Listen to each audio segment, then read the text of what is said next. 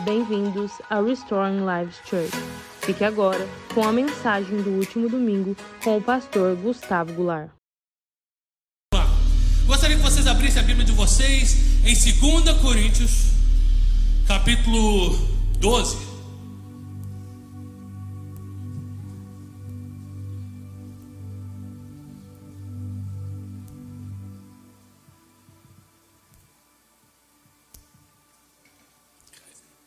Pode ser duas águas, porque hoje já estou soando igual tampa de marmita. É necessário prosseguir com meus motivos de orgulho, mesmo que isso não me sirva de nada. Vou lhes falar agora das visões e revelações que recebi do Senhor. Conheço um homem Cristo que há 14 anos foi arrebatado ao terceiro céu. Não sei se foi no corpo ou fora do corpo, não sei, só Deus sabe. Sim, somente Deus sabe se foi no corpo ou fora do corpo, mas eu sei que tal homem foi arrebatado ao paraíso e ouviu coisas tão maravilhosas que não podem ser expressas em palavras, coisa que nenhum homem é permitido relatar. Da experiência desse homem, teria razão de me orgulhar, mas não farei. Na verdade, as minhas fraquezas são mais, são, são, minhas, são minha única razão de orgulho. Se eu quisesse me orgulhar, não teria, não seria insensato de fazê-lo, pois estaria dizendo a verdade, mas não farei pois não quero que ninguém me dê crédito além daquilo que eles podem ver na minha vida, ouvir na minha mensagem, ainda que eu teria recebido revelações tão maravilhosas. Portanto, para evitar que eu me tornasse arrogante, foi-me dado um espinho na carne, um mensageiro de Satanás para atormentar e impedir qualquer arrogância. Em três ocasiões eu supliquei ao Senhor para que o removesse, mas ele disse: Minha graça é tudo que você precisa. O meu poder opera melhor na fraqueza. Portanto, agora fico feliz de me orgulhar nas minhas fraquezas, para que o poder de Deus opere por meu, inter... por meu intermédio. Por isso aceito com prazer as fraquezas, os insultos, privações, perseguições e aflições que sofro por Cristo. Pois quando eu sou fraco, então eu sou forte. Glória a Deus. Quem sabe que nós somente encontramos a Deus nas nossas insuficiências? Porque nós não temos a mania de consultar ou de convidar a Deus para participar nas áreas da nossa vida em que nós achamos que nós nos garantimos. Então, se eu acho que eu sou profissional o suficiente para fazer os meus negócios, eu acho que eu consigo resolver tudo e não preciso de fazer, ou de chamar, ou de orar, ou de suplicar para que Deus venha fazer parte dos meus negócios, porque na minha mente eu consigo resolver tudo do meu jeito. Quem está entendendo aqui? Então, normalmente, quando o problema está fora do nosso alcance, a solução está fora do nosso alcance, nesse momento começamos a buscar o Senhor. Nesse momento começamos a suplicar e buscar a Deus falou: Senhor, esse pepino aqui não é para mim. Esse pepino aqui eu não consigo resolver. Então é nossa, na nossa insuficiência, na nossa fraqueza, que nós queremos encontrar a Deus. E Paulo ele entendia, porque se você for ler no começo do versículo, parece que no começo dos versículos aqui do capítulo, parece que ele está sendo arrogante. Eu fosse, se eu fosse falar de tudo aquilo que eu fiz, eu somente estaria dizendo a verdade apenas. Falou, nossa, cara arrogante. Falou, não, mas eu prefiro me gloriar, prefiro falar das minhas fraquezas. Porque nas minhas fraquezas é onde eu encontro Deus. É nas minhas fraquezas que eu vejo que sozinho eu não consigo, porque senão eu ia achar que eu era o cara. Então Deus foi lá e permitiu que viesse um mensageiro de Satanás e me desse um espinho na carne. Deixa eu explicar algo para vocês. Quem aqui ama Aquele é aquele joguinho elefante branco é amigo da onça que eles jogam no Natal. Gente, eu até testo. O último que eu joguei, mas eu jogo todo ano, gente. O, o último que eu joguei, eu ganhei uma vela de 2 dólares. Eu dei um. Obrigado. Tá lá atrás que me deu a vela de 2 dólares. Eu ganhei uma vela de 2 dólares do posto de gasolina.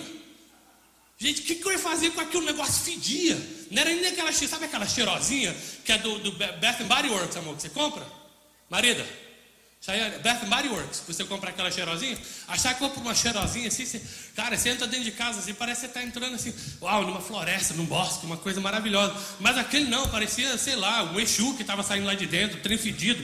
Eu peguei até dei para os outros para amaldiçoar alguém. Mas é, tô brincando, misericórdia. E, e eu estava na véspera de Natal. Véspera de Natal, e eu estava lá para comprar um presente. Pensa naquele mal e gordo, cara, quando tem que ficar na fila. é um trem ruim.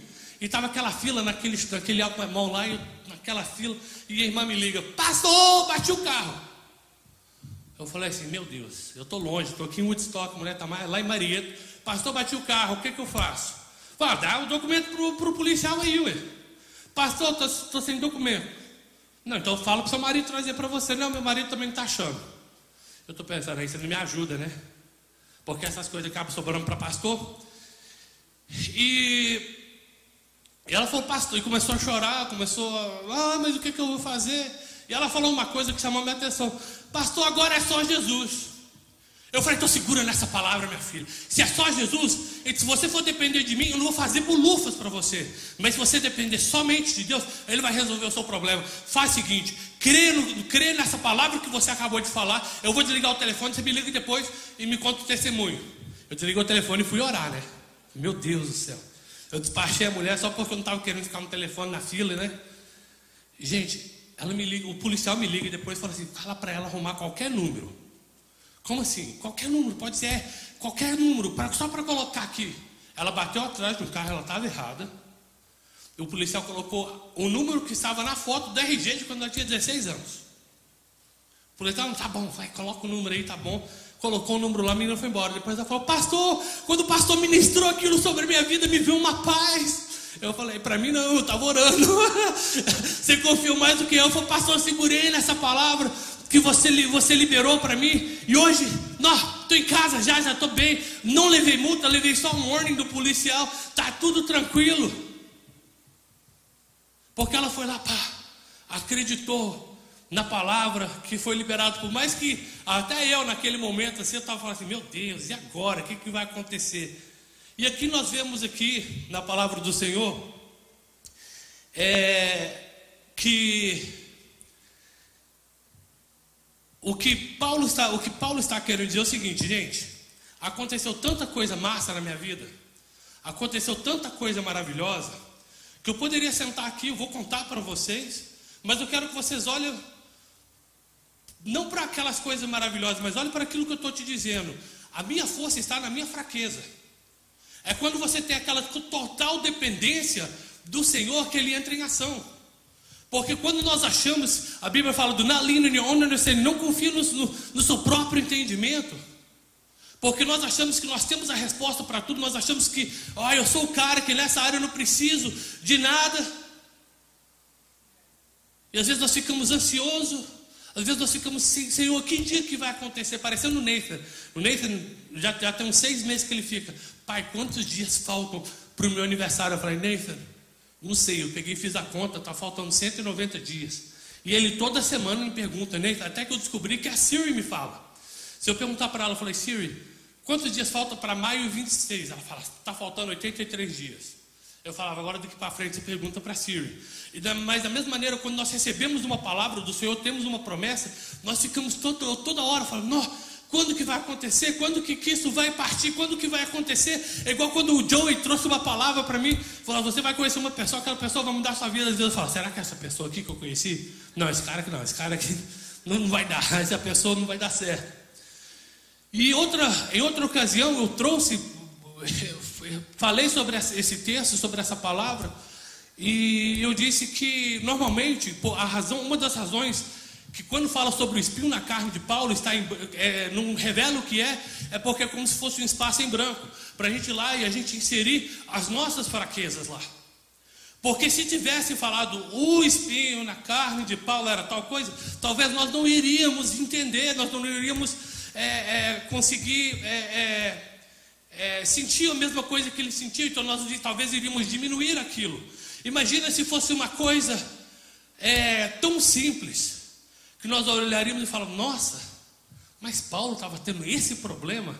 Aí o espírito de soberba, de, de superioridade, ia entrar, entrar dentro de nós e falar: olha só, Paulo, ele tem esse problema, eu nunca tive esse problema. E o espírito de, de, de soberba, o espírito de superioridade estaria sobre nós. Ou então, se fosse ao contrário, se fosse algo muito sei lá, complicado, se fosse algo assim, sabe? A gente fala, não, graças a Deus eu, eu não tenho isso, nunca aconteceu isso comigo. E talvez a gente se sentiria inferior, porque a gente não tem as mesmas batalhas que ele tem, ou porque nós não temos o mesmo nível de, de experiência que ele tem, ou porque nós não passamos pelo mesmo tipo de problema. Eu sei que várias pessoas, ah, mas o espinho na carne dele talvez era visão, ou talvez porque né, ele tinha diabetes, a visão dele estava ruim, as últimas cartas que ele escreveu, as letras estavam grandes, outras pessoas falam que era talvez pelo fato dele ser solteiro. E na verdade nada disso importa. A verdade é que as nossas fraquezas não são para nos destruir, mas elas nos levam a um ponto de contato onde as minhas forças acabam e entra a dependência de Deus. Quando eu não consigo mais, eu falo, Senhor, agora é com você. Então Deus nos dá a oportunidade. E eu sei que ah, parece que existe um, um, um, uma ironia da maneira que Deus faz as coisas. Eu vou explicar isso daqui a pouco. Mas por que a gente não pode falar, Deus, Deus é irônico? A Bíblia fala o seguinte. Em Provérbios 16 fala que o orgulho, ah, o orgulho precede a destruição e a arrogância precede a queda. E eu sei que momentos e áreas da nossa vida a gente acha que a gente consegue, que essa área daqui eu não preciso de ajuda, essa área daqui deixa que I can handle. Porque às vezes eu falo assim, eu preciso da sua ajuda nessa área, mas nessa daqui não. Senhor, eu preciso da sua ajuda no meu relacionamento, Senhor, mas nas minhas finanças, Senhor, I got this. Ou então ao contrário, porque nós achamos que as coisas que nós conseguimos é pela nossa própria força, nós não conseguimos às vezes enxergar tudo aquilo que o Senhor tem feito por nós.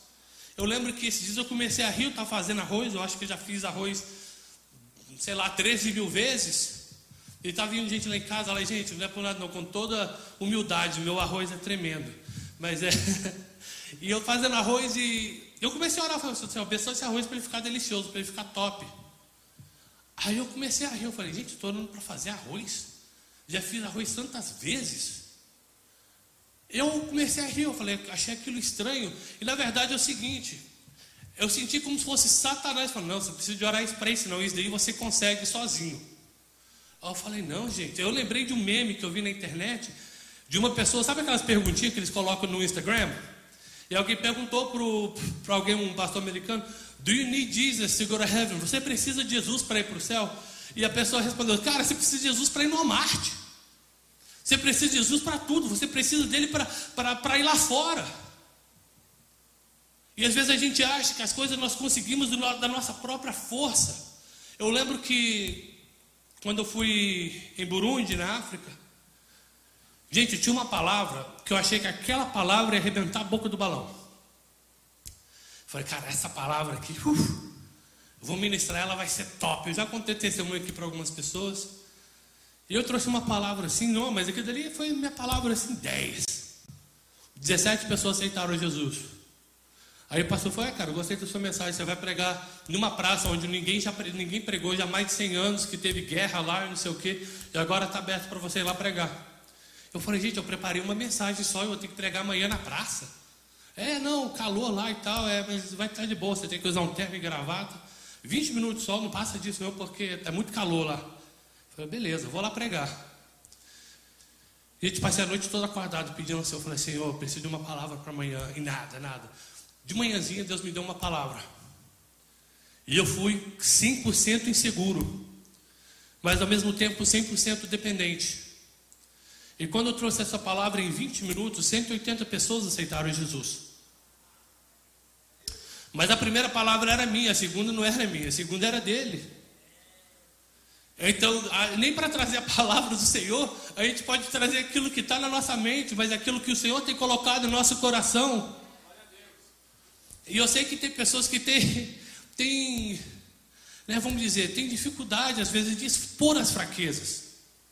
Quem aqui tem dificuldade de expor as suas próprias fraquezas? Eu acho que todo mundo. E ao mesmo tempo, nós não gostamos quando as pessoas expõem as fraquezas dela para a gente. Eu lembro de um irmão que falava assim, que o irmão que a gente ia cumprimentar, isso há muito tempo atrás. Você falava, ei irmão, tudo bem? E eu já chegava para ele e falava, não fala, não pergunta se está tudo bem, não pergunta se está tudo bem. Oi, tudo bem? Eu não, não está tudo bem não. Meu vizinho, era 40 minutos de conversa. Então, tipo assim, eu falava toda vez, não, pergunta se está bem não, pergunta se está bem não. Tudo bem? E às vezes nós não queremos, às vezes não, nós não queremos compartilhar das nossas fraquezas, porque nós somos profissionais em usar uma máscara. Porque as pessoas perguntam, ei, Pai Senhor, está tudo bem? Tudo beleza, não são, glória a Deus. E por mais que estamos às vezes passando por dificuldade, às vezes por mais que tenha alguma coisa que está nos atormentando, ou talvez tenha uma prova na nossa mente, no nosso coração, estamos passando por situações, está tudo bem, glória a Deus. Eu já tive pessoas que falam, ah, eu fui na igreja, só que ninguém me ajudou. Eu falei, para com quem, com quem você conversou? Para quem, quem você compartilhou o que você estava passando? Não, não conversei com ninguém, não. Ninguém tem uma bola de cristal. E às vezes nós temos dificuldade de falar, gente, eu estou passando por um momento. Eu estou passando por uma dificuldade, eu estou passando por uma depressão. Como que nós vamos nos regozijar nas nossas fraquezas, sendo que nem coragem de expor ela nós temos? Como que eu vou regozijar naquilo que está me atormentando, sendo que eu tenho que colocar aquela capa e aquela máscara para falar que está tudo bem? Eu chego aqui, eu canto e vou para casa com o mesmo problema, porque eu não tive coragem de viver intensamente e com propósito de atacar aquilo que está me atormentando. Quando Paulo ele fala do espinho na carne, ele não fala o que é, mas ele fala do propósito do espinho na carne. Quem está entendendo? Tem um propósito. Porque ele fala que, que o propósito do espinho na carne é para que a soberba não subisse ao coração. É para ele não achar que ele estava com aquela bola toda. Por mais que ele teve experiências, ele foi ao terceiro céu, ele viu coisas maravilhosas que ele não podia nem descrever com palavras, mas ao mesmo tempo algo tinha que estar lá para lembrar ele de quem ele era, que ele era um mero humano, ele não era um super-homem. Ele tinha uma dificuldade, e muitas vezes nós queremos esconder. Já, todo mundo aqui já viu já algum filme ou outro que fala sobre os alcoólicos anônimos? Que eles falam o primeiro passo para a pessoa recuperar é reconhecer que tem um problema. E quantas vezes nós temos que achar, nós achamos que porque nós somos crentes, tem que estar tá tudo bem. Está tudo bem. Está tudo suave. Não. Nós temos que poder contar um com o outro. Nós temos que poder contar com os nossos líderes, os nossos pastores, as pessoas que estão ao nosso lado, porque, gente, eu sei que é difícil, porque se você for pensar na lógica, é impossível você falar, ai, depressão, uhul! Glória a Deus. Não é isso. Ai, fibromialgia, yay! Diabetes. Eu sei que eu sou um pouco dark, gente, desculpa. Mas não é isso regozijar nas fraquezas. Regozijar na fraqueza é você reconhecer que tem algo que está fora do seu controle, mas aquele que tem todo o controle está com você. Em todo momento, seja ele negativo ou positivo, Deus ele permite coisas que aconteçam porque ele está querendo nos ensinar algo. Imagina você ficar em um deserto por tanto tempo e você não consegue sair dele porque você não parou para aprender ou para, para, para ser ensinado, para você entender qual que é o propósito do deserto, qual que é o propósito da prova, qual que é o propósito desse espinho na carne. Falou, o espinho da carne está aqui, era só para isso para que não viesse a me gloriar, para que eu não achasse que eu sou alguma coisa. Está aqui para que a soberba não subisse para o meu coração. Que aqui está entendendo? Algo mais importante é que tem um propósito. O espinho da carne não importa. Qual era o problema dele não importa, mas ele estava sendo ensinado algo. Existia um propósito em tudo. E se nós temos tempo suficiente para reclamar nós temos também tempo suficiente para levar para Deus.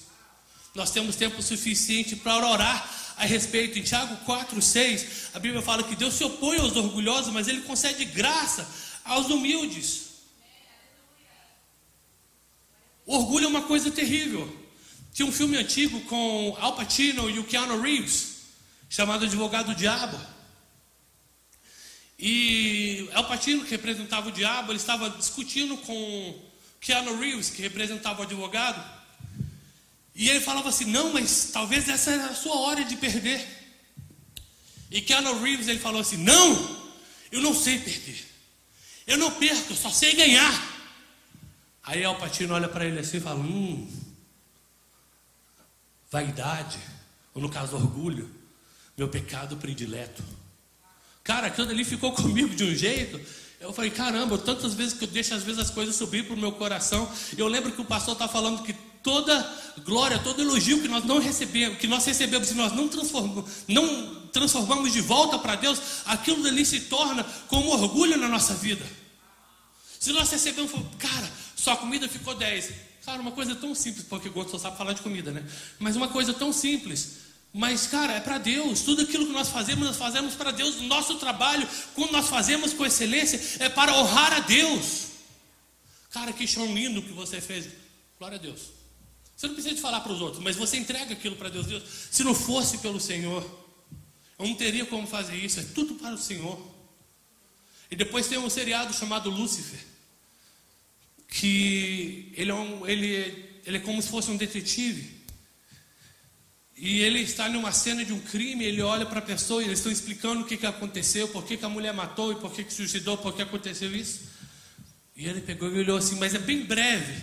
Se você não estiver prestando atenção, você perde. Ele fala, hum, pride, the original sin. Eu falo, uh, orgulho, o pecado original. Então, para Paulo, ele entendeu por que, que ele suplicou por três vezes para que Deus removesse o espinho na carne, seja ele qual for, e Deus não ouviu, falou: A minha graça é o suficiente para você. Entenda o propósito, em primeiro lugar, existem paradoxos na vida, gente. O homem que voava nas telas de cinema foi parar numa cadeira de roda. Esqueci o nome dele agora, sei que é lá, Chris Reeves, eu acho. Yes, Christopher Reeves, é. Aí depois nós temos um cara que corria na, com carro na maior velocidade. Ele foi parar também paraplégico em uma cama. O homem mais inteligente, o Stephen Hawking. Ele não conseguiu se salvar da sua doença. O homem mais inteligente. E parece que esses paradoxos é como se fosse, sei lá, como que pode, né? Nós temos aqui é, o primeiro navio que era considerado indestrutível. Ele naufragou na sua primeira viagem. Não é porque Deus tem um senso de humor dark, não é porque ele é irônico, não, mas ele permite que certas coisas aconteçam. Ele permite que nós passamos por situações e entendemos que é só Ele a nossa resposta, que é só Ele que pode nos salvar. É só Ele que pode nos dar o um entendimento, entender por que, que as coisas estão acontecendo na nossa vida. Por que, que nós passamos por dificuldades, mas onde está Deus? Onde está Deus? Onde está o meu refúgio, minha fortaleza? Onde está o meu socorro bem presente? Na angústia. Senhor, o Senhor me abandonou? Não. Entenda o propósito. Em vez de nós olharmos para as situações da nossa vida e reclamar, peça para que Deus nos dê discernimento para entender o que Deus está querendo fazer durante esse período. Porque Ele tem um propósito para a nossa vida. Ele tem um propósito em tudo que acontece, em todas as coisas que acontecem. Ele tem o propósito. Não é por acaso. Não é por acaso. Tem uma, tem uma, é, é, uma, tem uma música do, do ah, esqueci o nome dele agora, o. Ah, a Chay vai saber aquele Star How Beautiful You Shine, You Shine More Beautiful Than Mine, Jason Upton. E ele estava cantando uma música e o Espírito Santo começou a ministrar e ele falou: Estrela, chamando ele de estrela, chamando Jason Upton de estrela, como é lindo o seu brilho. O seu brilho é mais bonito do que o meu. Você brilha de, de mar a mar. Mas depois ele começa a ministrar sobre ele, ele sentiu ruim com aquilo. O Espírito Santo começou a ministrar para ele e falou assim o seguinte: se o mundo todo consegue te ver, eles não conseguem me ver. A sua glória está ofuscando a minha. E aquilo dali, aquilo dali meio que quebrantou ele, começou a entender que o importante é o Senhor e não eram as músicas dele, não eram as canções, não era tudo aquilo que ele estava apresentando, porque sobe às vezes, sobe para o nosso coração, sobe para a nossa cabeça. Eu não estou falando aqui somente sobre o orgulho. Esse aqui é o caso de Paulo. Mas o que, que tem afligido a nossa vida? O que, que tem trago, vamos dizer, a, a perda do sono? Quais são os problemas que nós estamos passando hoje e nós não conseguimos vencê-los? Será porque nós não entendemos ainda o propósito nisso tudo? Moisés ele foi chamado para trabalhar em cima da sua fraqueza. Ah, mas Deus eu não sei falar. É isso que você vai fazer. Você vai ter que ter uma oratória para você poder convencer Faraó liberar o meu povo, deixar o meu povo ir. Ah, mas eu não sei falar. E Deus ia lá e fazia o quê? Endurecia o coração de Faraó, deixando a situação mais difícil ainda. E nas nossas fraquezas que Deus quer nos usar. E não na nossa força. A Bíblia fala que quem está em pé vigia para que não caia. Porque quando nós confiamos demais naquilo que nós sabemos fazer, é lá que Deus permite que a gente falhe. Para a gente reconhecer que Deus está em tudo. Ele não vai dividir a glória dele com mais nada. E nos momentos onde nós estamos fracos, é lá que nós temos que aprender a depender somente dele. Onde Deus ele não, onde, onde nós não podemos alcançar com a nossa sabedoria, com o nosso jeitinho brasileiro de fazer as coisas, ou então nós não conseguimos, é, sei lá, conquistar algo, talvez com o estudo que nós temos. Nós sabemos depender em Deus para essas coisas, às vezes, né? Porque nós podemos passar por um deserto. Normal, Denilson. Normal. Ou então nós podemos passar por um deserto com água saindo da rocha. Nós podemos passar num deserto com maná que cai do céu, que representa Cristo. A água que representa Cristo. A coluna de fogo à noite e a nuvem durante o dia. A diferença é gritante. É você viver o natural, você viver o sobrenatural, andar em favor de Deus, andar no favor que Deus tem para a nossa vida. É completamente diferente. E é exatamente isso que Paulo está nos ensinando. Foi assim, eu me orgulho nas minhas fraquezas. Eu tenho orgulho nela porque é lá que eu preciso de Deus. É lá que Cristo se manifesta, porque a palavra nos diz aqui o seguinte, deixa eu voltar para ler aqui, ó. É, ainda que eu tenha recebido revelações maravilhosas, portanto, para evitar que eu me tornasse arrogante, foi me dado um espinho na carne, um mensageiro de Satanás para me atormentar impedir qualquer arrogância. Em três ocasiões eu supliquei para o Senhor para que ele removesse, mas ele disse: A minha graça é tudo que você precisa. O meu poder opera melhor na fraqueza. Portanto, eu fico feliz de me orgulhar nas minhas fraquezas, para que o poder de Deus opere por meu intermédio. Por isso eu aceito com prazer as fraquezas, os insultos, as privações, as perseguições, as aflições que sofro por Cristo. Porque é quando eu sou fraco. Faz sentido? Faz sentido? Logicamente não. Parece um paradoxo. Parece uma contradição. É quando eu sou fraco, eu sou forte. Não, não, não, não. Entenda que quando você é fraco, você depende. É quando você é fraco, você dá lugar para Deus trabalhar na sua vida. Quando você é insuficiente, você convida Deus para poder participar. Por isso que você pega gente doida igual eu que está orando por arroz. É por isso que você fica vendo pessoas que estão orando. Gente, você vai comprar um carro. O que, que Deus quer saber do seu carro? Ele quer saber sim. Ele se importa nos mínimos detalhes.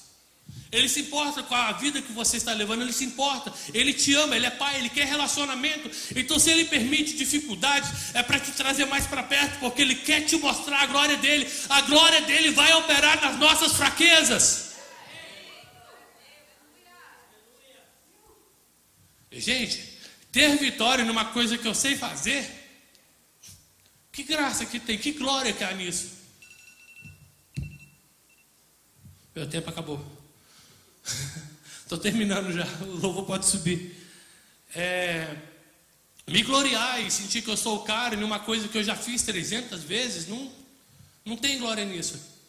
A glória está quando nós falamos, Senhor, eu não sei. Eu estou querendo aprender a confiar. Eu nem estou confiando ainda direito, Pai. Mas porque eu escutei que o Senhor opera nas minhas fraquezas, então dou lugar. Eu saio de cena e o Senhor entra. Ou deixa o Senhor lutar por mim. Para que a manifestação da sua glória aconteça, eu tenho que tirar meu cavalinho da chuva, eu tenho que tirar o meu time de campo. Eu tenho que sair fora. Meu alarme não está parando. Pronto, parei, gente. Então, essa palavra que Deus tem colocado no meu coração, em momentos de fraqueza, A força vem do Senhor, não é do nosso próprio braço, não é da nossa inteligência. E quando acontecer, não sai falando para as pessoas que você fez. Fala, o Senhor fez por mim. Que eu passei por uma dificuldade onde eu não tinha saída, não tinha recurso, e Deus ele manifestou de uma maneira ou de outra. Deus ele quer um relacionamento. Tenta entender o processo que você está passando, a estação que você está vivendo hoje, ela tem uma razão, ela tem um propósito. Querido Deus, nós te agradecemos, ó Pai. Agradecemos, Senhor, porque Tu és um Deus de propósito, Pai. Que em meio às dificuldades, em meio aos momentos ruins, em meio, em meio a tudo, ó Pai, que vem acontecendo na nossa vida, Pai, nós queremos aprender, ó Pai, a te enxergar.